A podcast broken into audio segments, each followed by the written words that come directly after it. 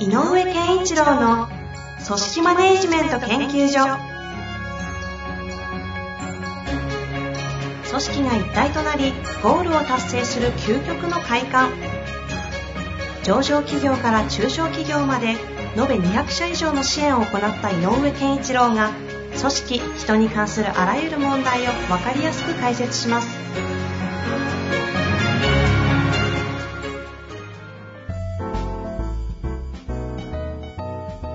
こんにちは、遠藤和樹です。井上健一郎の組織マネジメント研究所。井上先生、よろしくお願いいたします。よろしくお願いします。さて、今日も質問来ておりますので、い、きますか？はい。もうでもなんかあれね、急に涼しくなってきました。この放送を聞いてることは皆さんはね、もう、聞いてる頃は寒いぐらいの時期になってそうですけど。ななってそうですけどね。井上先生、今だって、それ、長袖？あ、長袖長袖。あ、長袖です。めくってるけど。ですよね。そんな時期だ。うん。なんです。でもね、なんか、いろんなところで自分も、えっと、外出ること増えてきたし、はいはい。なんか前より人が動いてるなって感覚はありますね、やっぱりね。いや、もう東京なんてね、普通ですよね。うん。普通にみんなインフラ乗って仕事して、普通に飲食店で飯食って帰ってますよね。帰ってる帰ってる。まあね、でも、どっかではやっぱこの状態にならないと経済はね、復活しないから、まあそれはそれで一つのいい方向だとは思いますけど。いやー、なんかね、うん。普通に戻ってる感が、東京だけは、はっきりとあるなっていう。確かに。さあ、まあそんな中でね、今日も質問来てますので、早速行きたいと思います。はい。えっ、とですね、今日の、えー、とベンチャー企業の、えー執行役員の方ですね。かっこ、はい。かっこ取締りではありませんと書いてあります。ああは行きたいと思います。い。はい。えー社員15名程度の会社で、これまで役職の境目は良い意味では曖昧な状態で行われてきましたが、コロナ禍においても業績が伸び伸びていることもあり、さらに人員を増やす方向で考えています。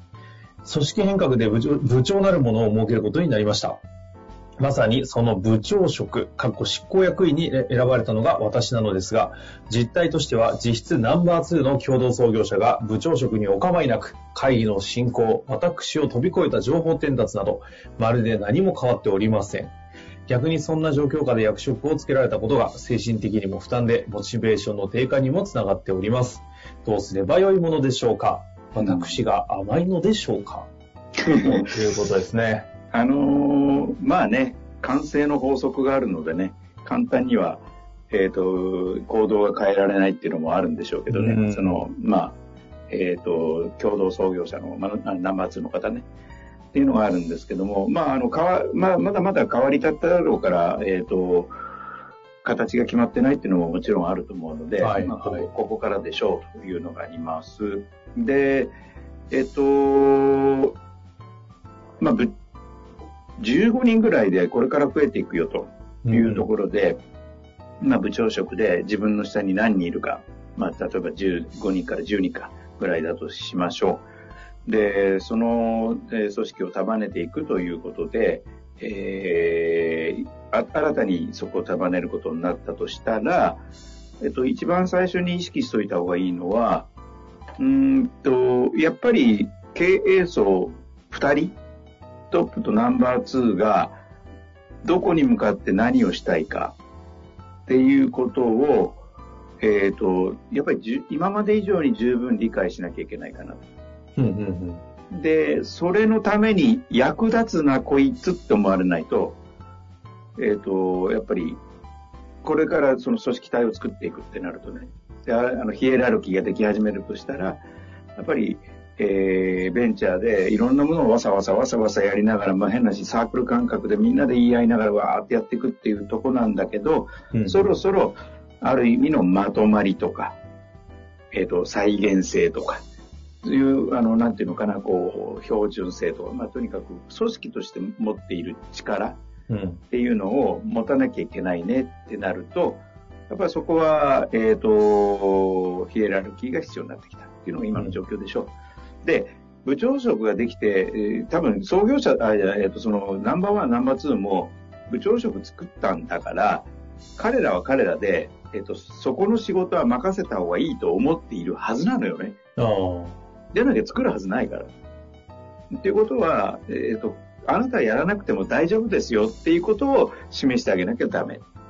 あ、この方の立場で言うなら。うん。あだから、しばらくやるべきことは、えっ、と、ナンバー2の人との、と1対1で真剣に全ての進捗とか、確認とかっていうことを一生懸命この1対1でやっておく。うんうんうん。で、これを、えっ、と、変な話、毎日やるとかね。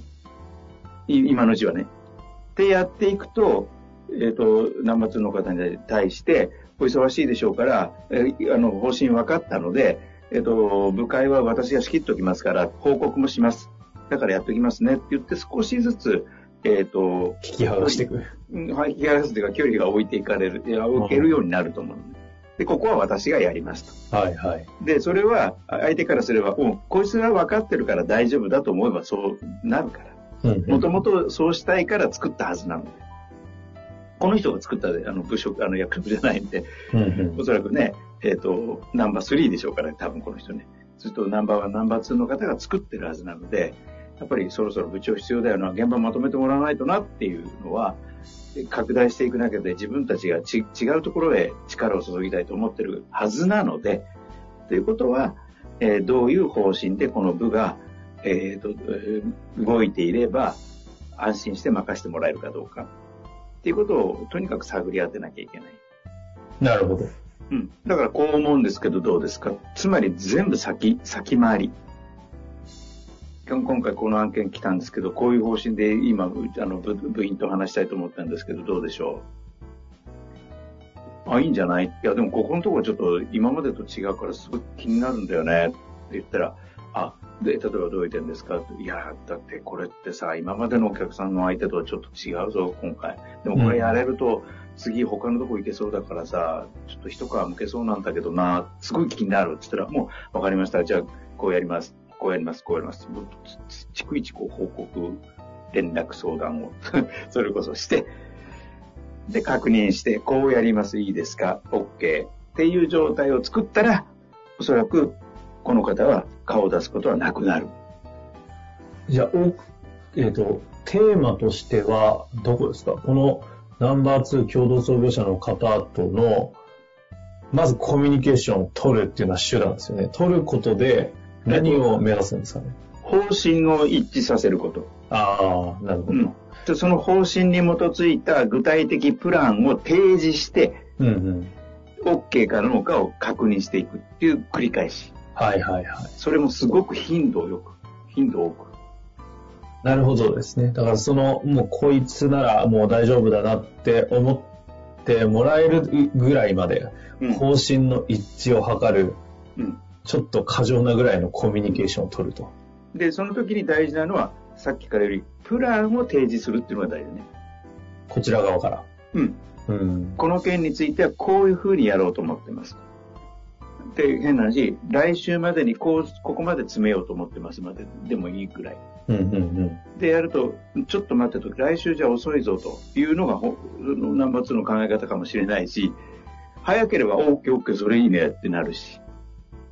だからね、えっ、と、接触頻度とスピードとプランみたいな、なんかこの3つ3点セットかな。接触頻度とススピードととプラン。ン。要するに、ナンバー2、ナンバー2の方が求めているスピード、えースピードよりも少し速くする。で、その、で、早くプランを上げる。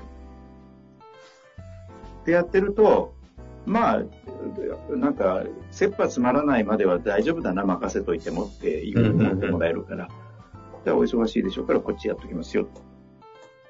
ってなるし。基本ね、創業メンバーたちは、スピード速いですからね。うん。それと、やっぱり全てを知ってないと、やっぱりイラつくってのもあるからね。スタートが全て分かってるところからやっちゃってますからね。そうそうそう。だからすっごいね、あの、微妙な価値観も持ってるのよ。はいはい。現場とは違って。うん。だからそこすり合わせるって大変なので、私に任せてくださいだけ言っても多分無理。なるほど。うんなんか最近あれですね、修羅場ポポジションいる方の質問増えてません？あ、そうですね。前回は、ああの、アメ、全然アメリカことねアメリカの修羅場と、うん。なんだかね、こういった、あと、以前のあの人事担当役員の方も、まさかいきなりリモート前提での評価制度を作るけども、そう。だからもうね、未知なる世界にでみんなが入る時代なんですよ。うん、うん。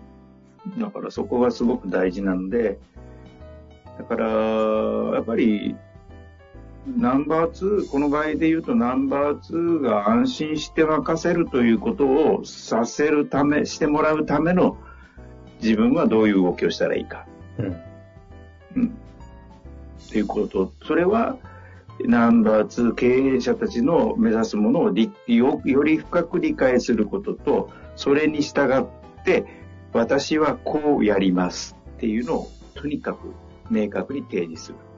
この理解することとっていうのはあると思うんですけど、経営者だって決して答えが明確に全てあるわけではないじゃないですか。うんそこを理解するっていう、ここのなんかこうニュアンスっていうのは、いかがなものですか？えっ、と、答えがないということを理解するってことが大事だということ。ああ、ってことですね。うん、ただ、だとしたら、えっ、と、うちはこういうことを大切にしたいですよね。違いますか？っていう問いかけと、うん。やり取りをすると、分かってるじゃんってなるのか。まあ逆にどこが分かってないかを分かってあげてるということも分かってるということですかね。そういう。分かりました。じゃあ、えっと、我々なりに一度、現場だけの意見でまとめたいので、一回ミーティングさせてください。持ち帰らせてくださいってやれば、入ってこないミーティングできるでしょう。うんうんうん。で、こう思った、こういうふうな意見が出たんですけど、これってどう思われますか？っていう叩き台が出せるじゃん。なるほど。まあ、ここはね、ちょっとクリティカルなテーマと目的は全部教えていただきましたので、はい。接触頻度とスピードとプランというね、プランことで、はいちょっ。と実行していただいて、その上でまた何かあれば。そうですね。はい、ぜひ質問をまたお寄せいただきたいなと思います。はい、ありがとうございます。はい、というわけで、井上先生、ありがとうございました。ありがとうございました。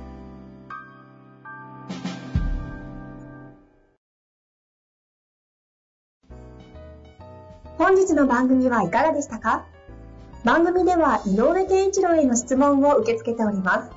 ウェブ検索で井上健一郎と入力し、アカラクリエイト株式会社のオフィシャルウェブサイトにアクセス。その中のポッドキャストのバナーから質問フォームにご入力ください。また、オフィシャルウェブサイトでは無料メルマガや無料動画も配信中です。ぜひ遊びに来てくださいね。